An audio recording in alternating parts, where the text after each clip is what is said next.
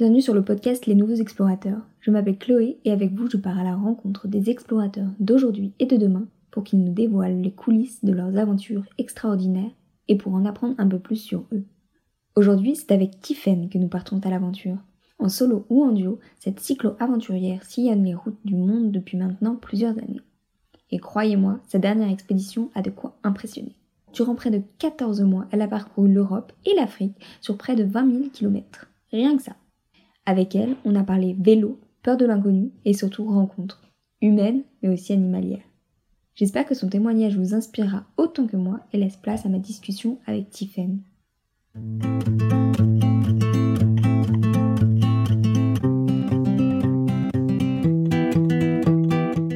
Bonjour Tiffen. Bonjour Chloé. Je suis ravie de te rencontrer. Il me semble que tu as fait des belles aventures à vélo et c'est de ça que j'aimerais parler avec toi aujourd'hui. Avec plaisir. Donc euh, je te laisse te présenter. Alors bonjour, euh, donc euh, bah, comme tu l'as dit, je m'appelle Tiffaine, j'ai 25 ans, j'ai fait des études d'éducatrice spécialisée. Et après mes trois ans d'études, j'ai obtenu mon diplôme. Je me suis dit, bah voilà, maintenant j'ai un bagage et, et, du coup je peux, je peux partir un peu à l'aventure. et du coup je suis partie directement après mes études en Australie, en visa vacances-travail. C'est là-bas que j'ai découvert le voyage à vélo, parce que j'avais aucune idée de comment, euh, comment voyager. J'ai travaillé quelques mois sur Melbourne et ensuite, euh, en fait, j'étais seule là-bas, j'avais pas vraiment l'argent et l'envie d'acheter un van. Et puis j'avais envie de faire un voyage un peu, euh, un peu différent des autres backpackers qui faisaient la côte Est, plutôt de façon classique. Et en fait, j'ai vu par hasard sur les réseaux sociaux un gars qui, qui avait fait l'Australie à vélo et je me suis dit, waouh, c'est incroyable, euh, j'avais jamais entendu parler de ça. Je savais même pas que c'était possible, donc au, début, je me suis dit, bon, il est un peu fou, lui. Et en fait, j'ai lu euh, des, des, des, blogs, été me renseigner sur internet, dans des livres, et je me suis rendu compte que c'était quand même un peu plus courant que ce que je pensais. Et du coup, j'ai testé l'aventure là-bas, j'ai acheté un vélo et j'ai fait. Euh, j'ai fait un mois et demi de, de vélo sur, sur la partie ouest de l'Australie. Et voilà, c'était vraiment une révélation. D'accord, du coup, avant, t'avais jamais fait de voyage à vélo euh Non, alors euh, le voyage un peu parce que c'est mes parents qui sont euh, quand même de, grands baroudeurs et depuis que, depuis que j'ai 10 ans, ils m'ont emmené aux quatre coins du monde et toujours en mode sac à dos, en mode route, souvent un mois, souvent dans des pays qu'on dit un peu sous-développés, donc un peu dans des conditions difficiles, mais qui... Donc c'est eux en fait qui m'ont donné le goût du voyage, etc. Mais à vélo, non, jamais. C'est là-bas que j'ai découvert ça, ouais. D'accord. Et physiquement, avant, avant de voyager, t'avais peur de pas y arriver euh, Oui, oui, forcément. Bah, en fait, j'avais prévu, euh, j'étais à Perth, euh, en Australie occidentale, et je voulais arriver jusqu'à Espérance. C'était à 1500 km à peu près.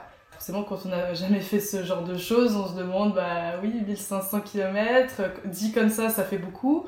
Après, c'est vrai quand on se dit, bah si on se laisse le temps de le faire et qu'on fait que 60 km par jour ou que 80, bah c'est pas énorme, 60 km par jour par exemple.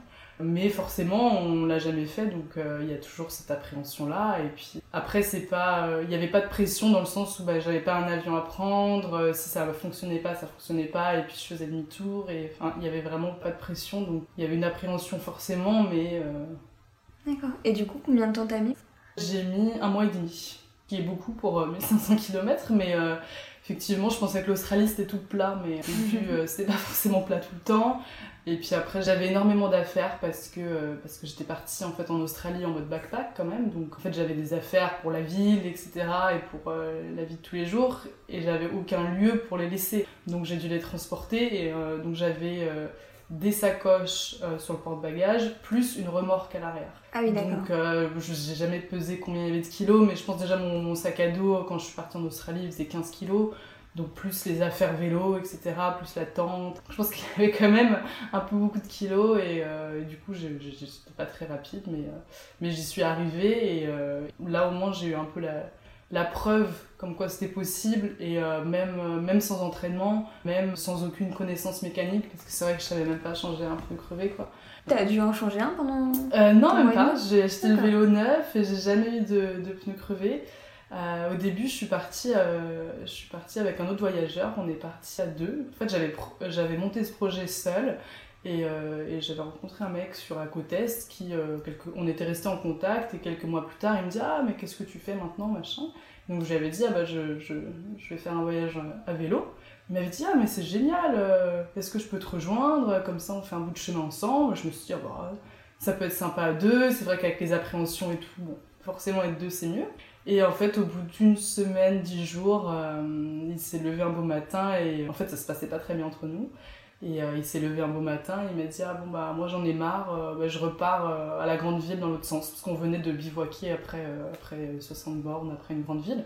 Il m'a dit bah, je, je fais demi-tour quoi. Donc au début j'étais un peu, un peu désemparée, je me suis dit voilà, alors que j'avais souvent quand même imaginé euh, cette aventure seule et, euh, et, finalement quand il est parti c'était vraiment une révélation. Je me suis dit ah mais en fait c'est tellement bien, il y a personne qui m'attend parce qu'en fait c'est souvent lui qui était plus rapide que moi.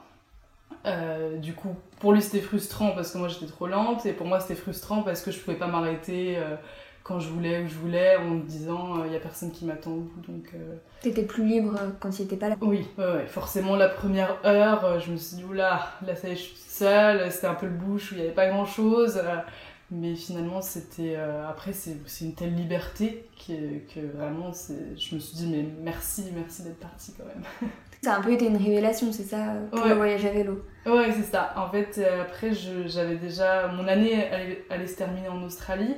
Euh, j'avais déjà prévu de faire deux mois en Nouvelle-Zélande. Je me suis dit, bah tiens, pourquoi pas emmener mon vélo? Donc je suis partie en Nouvelle-Zélande euh, en avion avec mon vélo. Euh, et puis j'ai fait deux semaines là-bas où en fait c'était tous les jours c'était une catastrophe pour moi parce que c'est très très vallonné la Nouvelle-Zélande. J'avais toujours les mêmes affaires donc toujours les mêmes kilos. c'était le printemps et tout le monde me disait ah mais on n'a jamais vu autant de pluie depuis des années mais en fait il pleuvait vraiment tous les jours. J'avais pas un matériel adapté et enfin c'était juste voilà, c'était juste euh, déprimant et je, je me faisais pas du tout plaisir et je n'avais que deux mois pour, euh, pour visiter le pays et après j'allais retourner en France donc euh, j'avais pas envie de gâcher ça, me torturer sur un vélo. Du coup j'ai voilà, j'ai revendu le vélo, le tout le matériel qui allait avec et tout en me disant que bah c'est pas grave, c'est pas c'est pas un échec et quand je reviendrai en France, et eh ben voilà, l'Europe c'est facile, j'irai découvrir les pays qui y a autour de moi et, voilà, je recommencerai plus tard pour pas trop me dégoûter non plus de, du vélo. Oui, c'est ça, t'as réussi à t'écouter pour euh, te dire je vais pas me dégoûter du vélo et continuer d'autres aventures, j'aurai l'occasion, mais là c'est pas le moment. Oui, oui, oui exactement, et, tant mieux parce qu'effectivement après euh, je n'avais qu'une envie quand je suis rentrée en France, c'était de, bah, de repartir à vélo. Donc je pense que j'ai bien fait à ce moment-là de me dire bon, c'est pas, c'est pas le moment, j'ai pas le physique, le matériel adapté, etc. C'est pas grave, ce sera pour plus tard. Ok. Et oui, du coup, tu parlais donc euh, de l'envie de revoyager à vélo en Europe, et il me semble que c'est ce que tu as fait par la suite.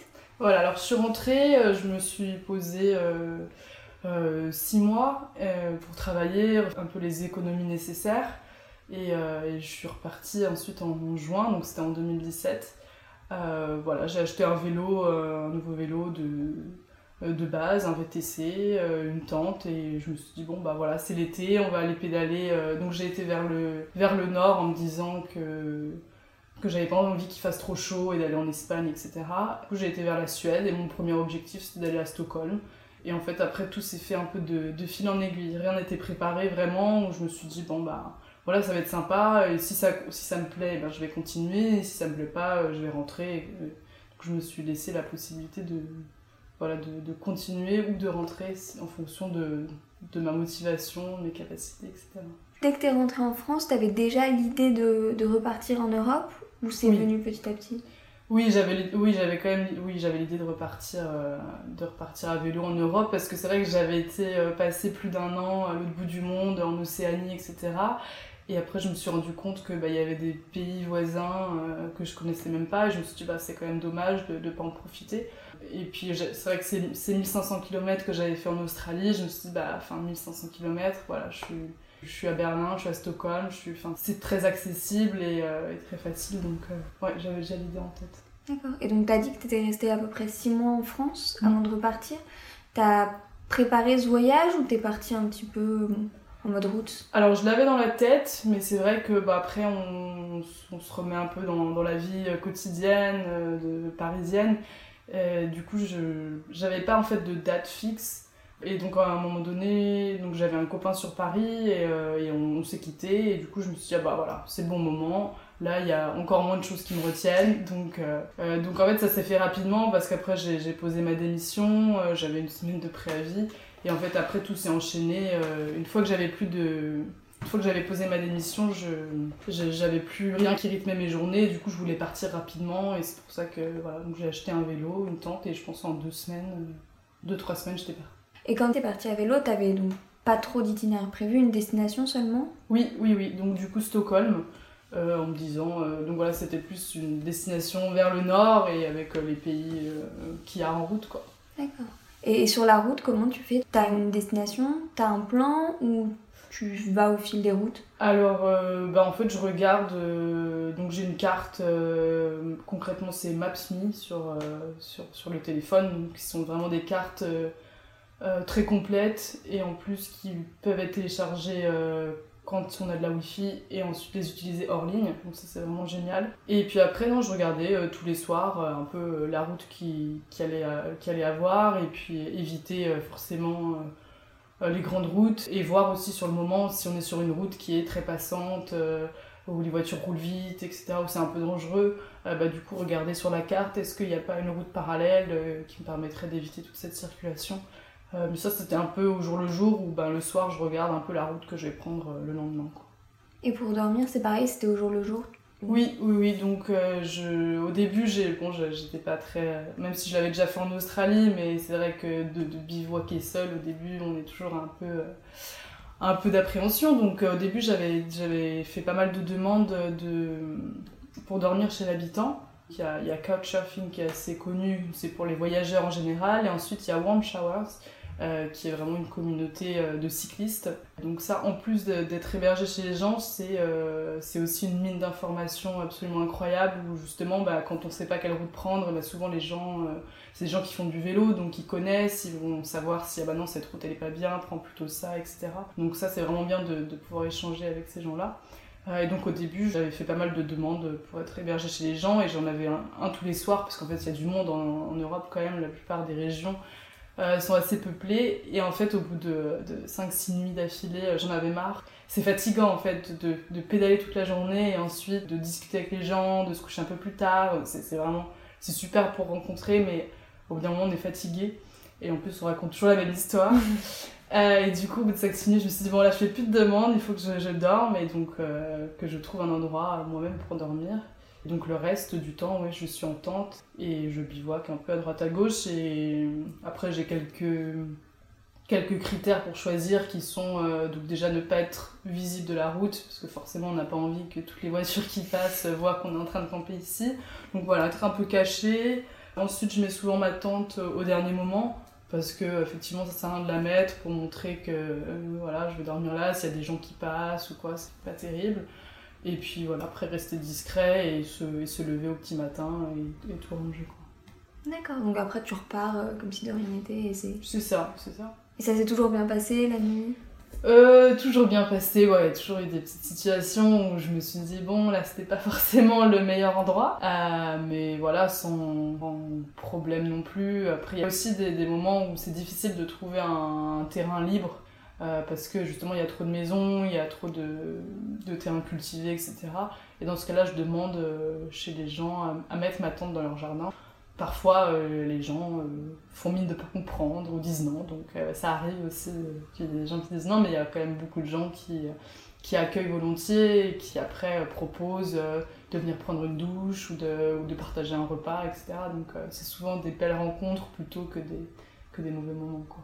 Et puis on perd rien à demander donc. Euh, oui, c'est vrai, c'est vrai. Après, moi, au début, j'avais un peu de réticence quand même, parce que j'aime pas trop euh, voilà, demander, euh, demander aux gens. Mais après, ce que je faisais, c'est que je toquais jamais chez les gens. C'était toujours des gens que, que je croisais dans la rue du village ou qui étaient dans leur jardin en train de jardiner. Enfin, je faisais pas la démarche de toquer et ça, ça me, c'était, c'était plus facile pour moi. Quoi. D'accord. Donc, tu me disais que tu étais allée jusqu'à Stockholm mhm. et après, tu as continué vers le sud? Alors après Stockholm, euh, je me suis dit bah tiens c'est donc c'est l'été, je vais rester un peu dans le nord. Euh, donc j'ai remonté toute la Suède jusqu'en Finlande, autour de la mer Baltique, jusqu'à Helsinki. En fait j'ai fait vraiment en fonction des, climats et des saisons. Et à Helsinki je me suis dit bon euh, on est en septembre, doucement il va y avoir l'hiver qui va arriver, l'automne.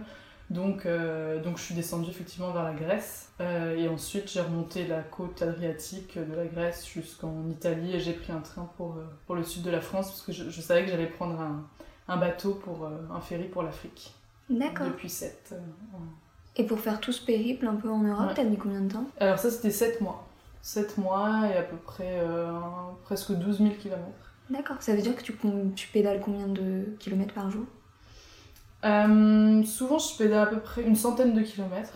Au début, c'était un peu moins, 80-90, et puis après, ça se fait bien. Après, il peut y avoir des jours où c'est plus. Euh, mais ça, c'est sans compter. euh, ça, c'est ce que je fais vraiment par jour. Mais après, il y a des jours de repos aussi où j'arrive dans une grande ville, où, où je suis des gens que j'aime bien, j'ai envie de rester une deuxième journée. Donc, euh, donc ça, c'est. Oui, si, si après, si je compte 12 000 divisé par 7 mois, ça, je sais pas combien ça fait, mais ça doit faire peut-être 60-70, je pense. Parce qu'avec les jours de repos. Oui. Mais sinon, c'est une centaine, ouais. Oui, donc c'est quand même un, un séjour assez sportif. Oui, c'est sportif, mais après, effectivement, c'est bah, un voyage qui peut. Je dis souvent que c'est accessible à tous parce que c'est vrai que j'ai rencontré des voyageurs qui faisaient. euh, qui étaient plus en mode avec euh, très très peu d'affaires, encore moins que moi, et qui faisaient 200 km par jour. Euh, Il y en a qui sont en famille avec des enfants et qui font 50 km par jour. Donc après, oui, c'est chacun son rythme en fait. Moi, c'est ce qui m'allait, mais, euh, mais on peut faire moins, on peut faire plus quoi. C'est bien parce que chacun vraiment va à son rythme. Ouais. Et puis sur la route aussi, des fois, t'as besoin de prendre plus le temps ou d'aller un peu plus vite quand euh, le paysage Ouais, te plaît pas ouais. forcément. C'est ça le, le- c'est aussi ce que le bivouac permet, c'est que euh, effectivement j'ai pas besoin de rallier à un hôtel ou euh, une ville ou euh, en fait c'est juste bah, quand j'ai envie de m'arrêter, je m'arrête quoi. En gros. Oui, t'apprends à t'écouter un peu et suivre tes envies. Ouais. Ok. Et du coup, oui, tu disais que tu faisais du bivouac aussi parce que c'était assez fatigant le soir de rencontrer tout le temps Hmm. des personnes. Mais je pense que t'as quand même fait des belles rencontres tout au long du chemin. Ah oui bien sûr. Oui oui après c'est euh, dans ce genre de voyage c'est quand même plus ce qu'on vient chercher, c'est plus euh, c'est plus une expérience, c'est plus des rencontres plutôt que voilà je visite pas des sites touristiques, euh, je fais pas des détours pour aller visiter des choses en fait. C'est vraiment je, je traverse les pays et justement j'a- j'apprends à rencontrer les gens. Et puis c'est surtout ça qui ressort de ce voyage, c'est finalement l'accueil et l'hospitalité qu'on rencontre. C'est vrai que quand on est euh, ici à Paris, quand on regarde un peu les infos, etc., euh, on a toujours l'impression que le monde va mal, que le monde est dangereux, et on m'a souvent mise en garde sur plein de choses, quoi. Et puis finalement, ben, quand on est en face des gens, et ben non, il y a quand même beaucoup d'histoires qui sont euh, qui donnent de l'espoir en fait. Et les gens sont quand même beaucoup plus accueillants que ce qu'on veut bien en dire. Oui. Ouais, je pense qu'il faut vraiment aller au contact pour voir ce qui se passe dans la réalité plutôt que de se faire des idées à écouter. Ouais, en fait, Ce qui aussi le, le, le, le voyage à vélo, vraiment, on est obligé d'aller vers les gens dans le sens où bah, des fois on a besoin de juste de trouver de l'eau, donc on va demander à quelqu'un ah, vous avez pas de l'eau? Euh, pareil pour, pour dormir, quand euh, parfois il faut demander, donc on est un peu forcé d'aller vers les autres et, euh, et du coup c'est c'est- c'est ça qui est génial quoi.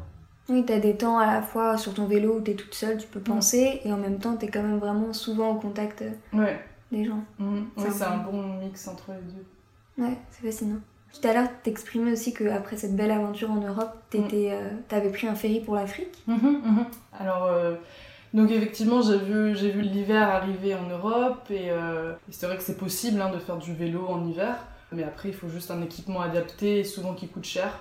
Je voulais que mes économies, elles me restent pour continuer à voyager et pas pour investir dans du matériel.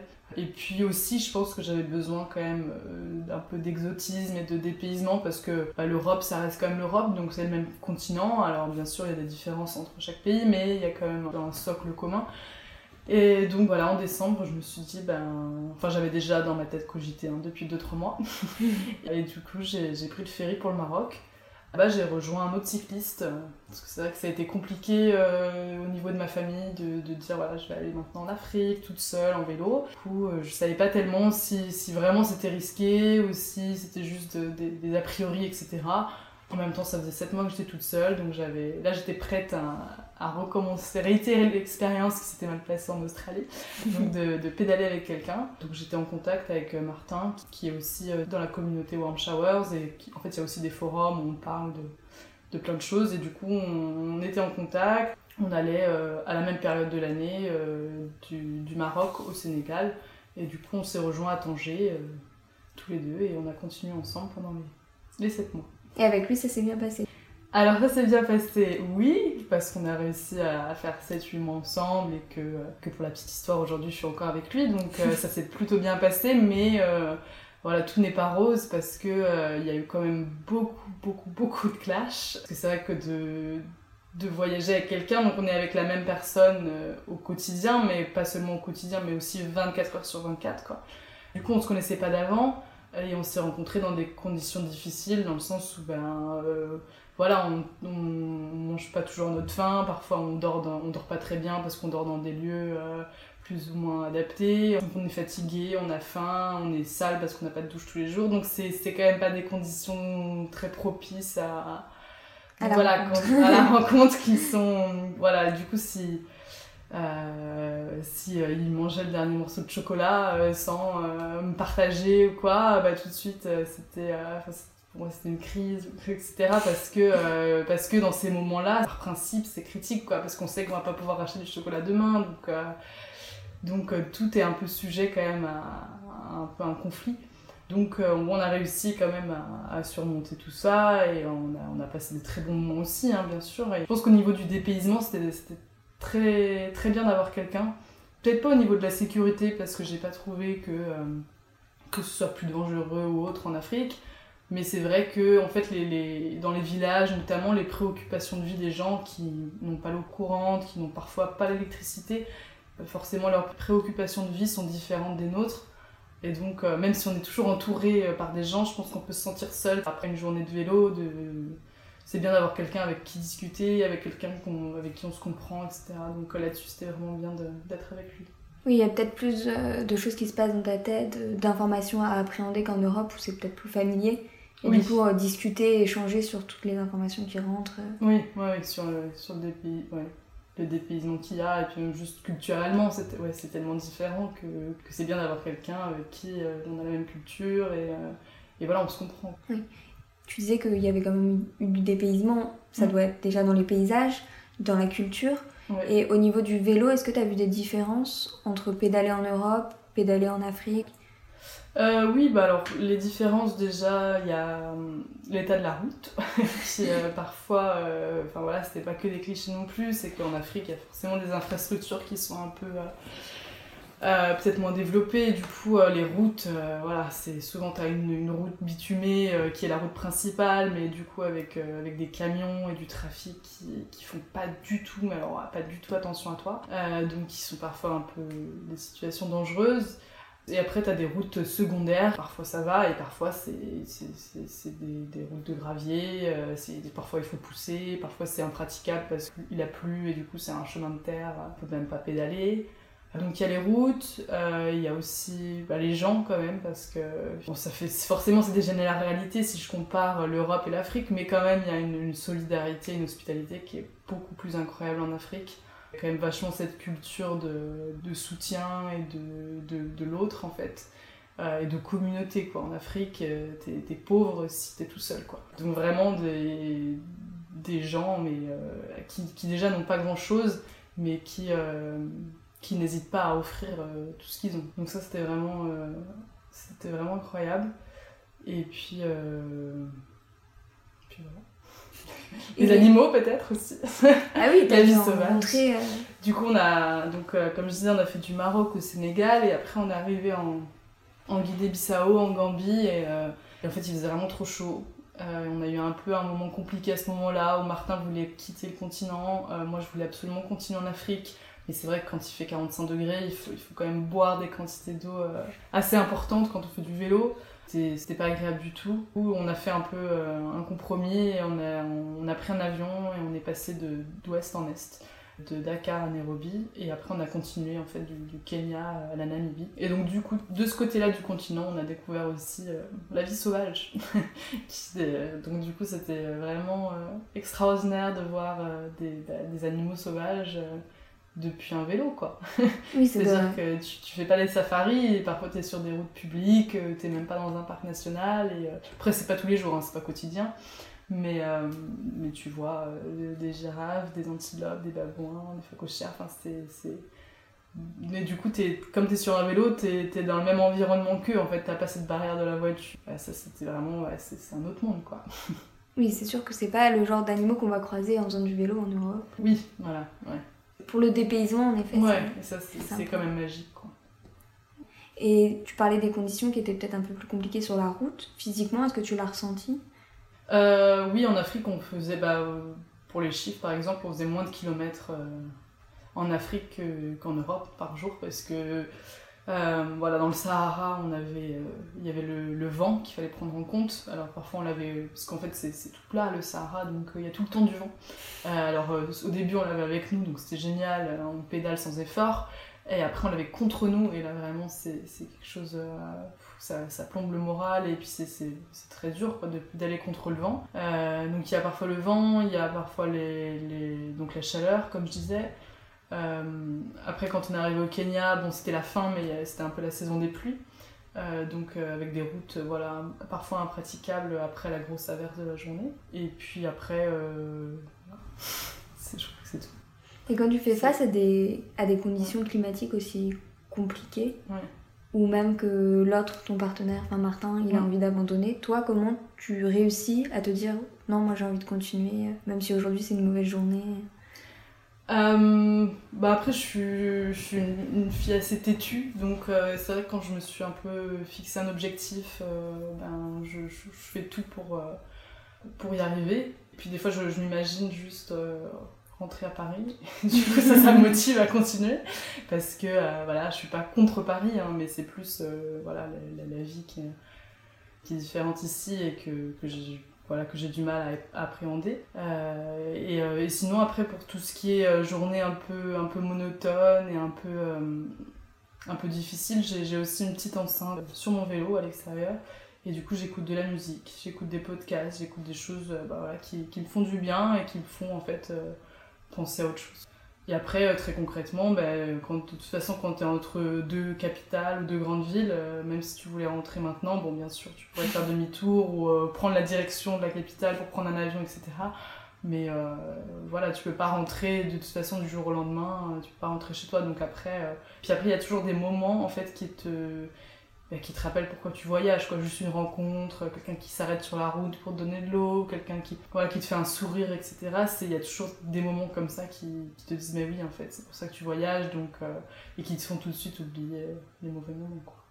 Et pendant ton, ton voyage, pour, euh, pour euh, te rappeler de tous ces beaux moments éphémères dont tu viens de parler, tu faisais comment? Tu les écrivais ou tu les gardais juste en mémoire? Oui, j'avais un, j'avais un journal voilà, un petit cahier où tous les jours j'écrivais en fait. Euh, au moins euh, au moins d'où je suis partie le matin, où on est arrivé le soir, où est-ce qu'on campe, et puis euh, quelques lignes sur ce qui s'est passé dans la journée. Et voilà, et après c'est suffisant pour, te rappeler tout le souvenir. Puis après j'avais aussi plein de photos effectivement.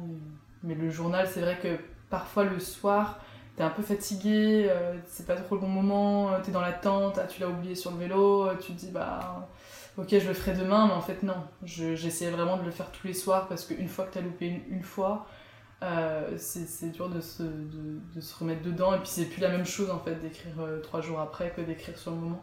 Donc, ça, j'étais vraiment contente quand je suis rentrée d'avoir ce cahier avec, euh, avec toutes ces informations. D'accord.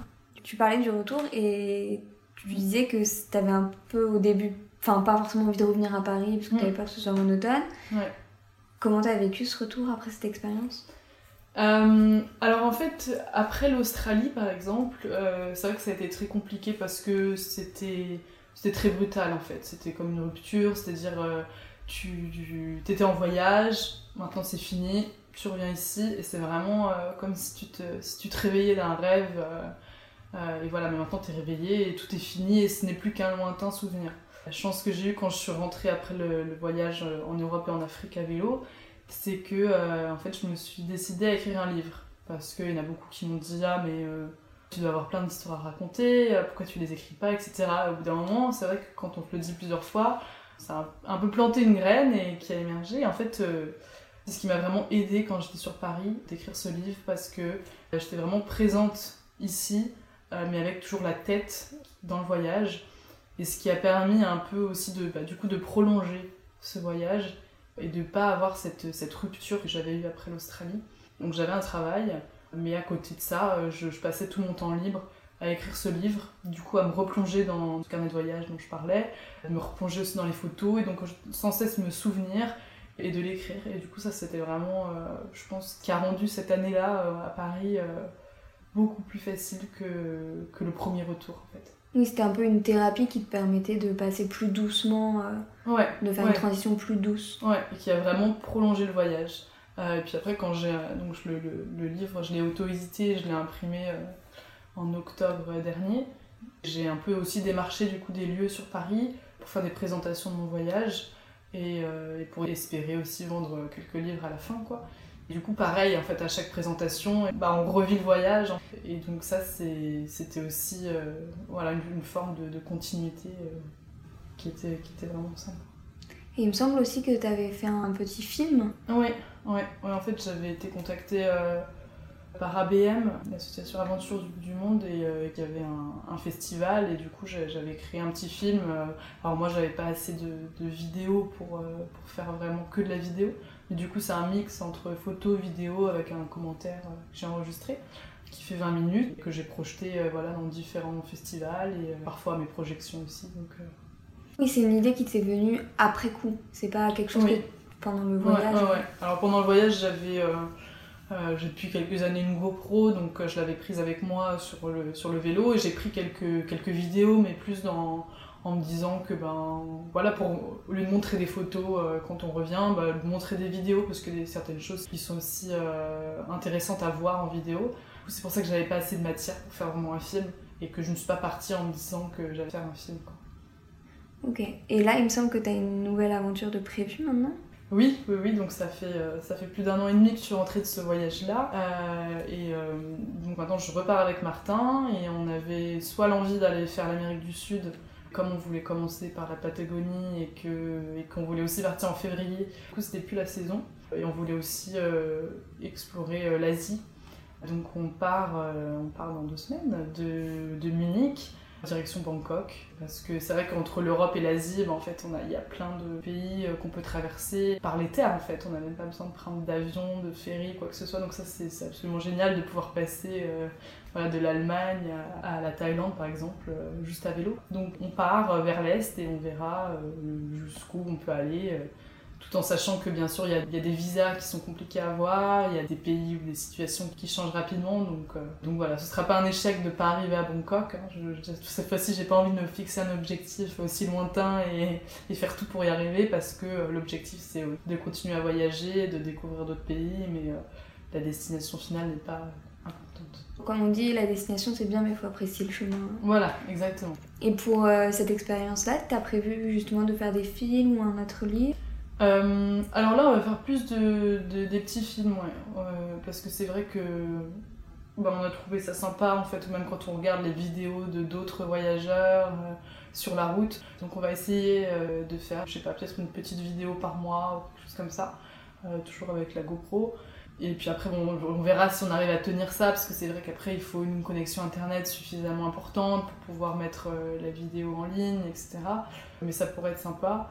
Et après le livre, je sais pas, je sais que je vais continuer à écrire un journal de, tous les jours, et, etc. Et que ça c'est vraiment important. Mais après c'est vrai qu'après le voyage, il faut quand même un temps euh, assez important où on est posé à un endroit pour écrire le livre. Après ça dépendra de, de l'après-voyage. Si je suis à un endroit, euh, oui, je pense que j'en écrirai un deuxième, et sinon, euh, voilà, c'est pas, pas une obligation. Oui, tu verras où ça te porte. Voilà. Mm. D'accord. Avant de nous quitter, j'aimerais bien te poser une ou deux petites questions un peu plus générales. Mhm. Par exemple, pour quelqu'un qui aimerait bien mener une aventure telle que la tienne, ou tout simplement une aventure qui lui ressemble, mais qui n'ose pas se lancer, quel conseil tu dirais? Euh, bah alors moi je dis souvent que, que tout est possible parce que bah, typiquement pour moi c'est vrai que comme je disais je, ne savais même pas changer euh, une roue crevée. Et c'est vrai que si je m'étais un peu arrêtée, ah bah oui, en fait, si m'arrive ci, aussi m'arrive ça, et si en fait on anticipe un peu tous les problèmes, forcément ça va nous faire peur et on va pas le faire. Pour la petite histoire, euh, la première fois que j'ai eu une, roue crevée en Europe, j'avais même pas la clé à molette euh, nécessaire pour euh, enlever la roue. Je sais que ça s'est enlevé à la main sur tous les vélos, quoi, comme celui que j'avais en Australie. Je me suis dit, mais mince, mais je suis trop bête, quoi. J'ai même pas l'outil qu'il faut. Voilà, donc ça m'a pris 2-3 heures après à trouver quelqu'un qui avait un outil pour m'aider, etc. Enfin, voilà, mais finalement, je m'en suis sortie parce que forcément, on, compte sur les autres, on compte sur, euh, sur notre bonne étoile. Et c'est sûr que ben, on va pouvoir trouver toutes les excuses du monde pour ne pas partir.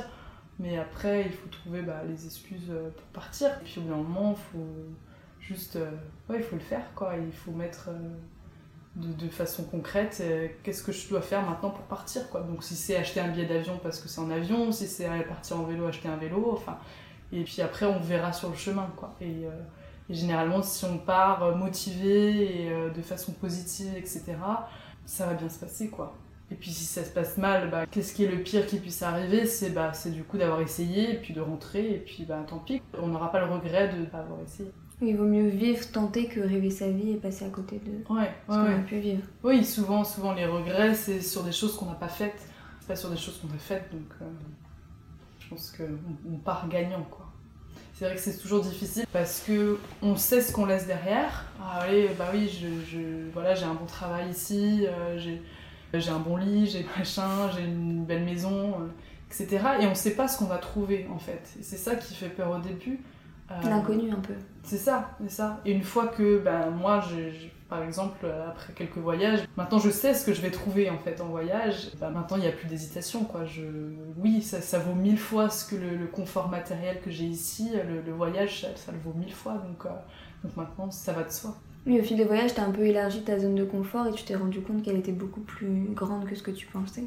Oui, exactement, exactement. Et que finalement, euh, oui, le, confort pour moi c'est pas c'est pas d'avoir un, boulot et un confort c'est d'avoir euh, tous ces gens qui accueillent et de, toutes ces rencontres et puis c'est de se, sentir chez soi un peu partout. Après je pense que je peux me sentir un peu chez moi un peu partout parce que j'ai à la base des, bonnes bases et, euh, et des, bonnes racines, on va dire. Du coup, euh, voilà, dès que, dès que je pose ma tente quelque part, bah, je me mets dedans et puis c'est toujours ma tente. Donc euh, bah, j'ai l'impression d'être chez moi, je suis dans ma tente. Et puis même après, euh, quand on est chez les gens, bah, souvent les gens, quand c'est des gens sympathiques et qui mettent à l'aise et avec qui on s'entend bien, et bah, pareil, on se sent chez soi et donc c'est un confort incroyable. En tout cas, ça fait réfléchir, ça fait rêver. et parmi toutes les rencontres que tu as faites, les pays que tu as traversés, tu as dû avoir mille et une expériences. Mmh. Et quelles sont les leçons les plus enrichissantes ou les plus belles, que ce soit sur toi ou sur les autres que tu as pu apprendre euh, ouais, Ça c'est compliqué comme question, mais euh, effectivement c'est bah, vrai que c'est sûr que quand on, apprend sur les autres et quand on rencontre l'autre, on, on, apprend beaucoup sur soi. Euh, je pense que c'est en fait c'est la première chose, c'est on apprend sur soi. Et en Australie, c'est ce que j'ai découvert en fait, c'est que, bah, que, que j'étais capable et qu'il fallait que je me fasse confiance à moi et que c'est vrai qu'il y avait beaucoup de gens peut-être qui se disaient oh bah euh, oui d'accord elle va faire 1500 km, elle n'a pas d'entraînement, euh, c'est pas vraiment une grande sportive etc. Mais, en fait oui je me suis écoutée moi, j'ai pas écouté les autres, je l'ai fait pour moi-même quoi, je l'ai fait pour personne d'autre.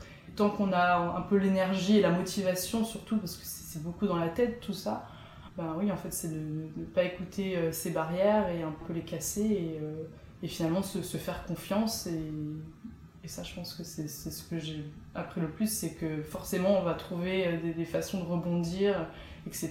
Et que, euh, et que nos capacités, elles sont multiples, quoi, et qu'on va que les découvrir. Il y a vraiment plein de ressources, quoi. Ouais, exactement, les ressources, c'est tellement que je cherche. ça marche. Et bah, merci beaucoup pour ton témoignage, c'était vraiment super. Avec plaisir, bah, merci pour euh, l'invitation. Au revoir. Au revoir.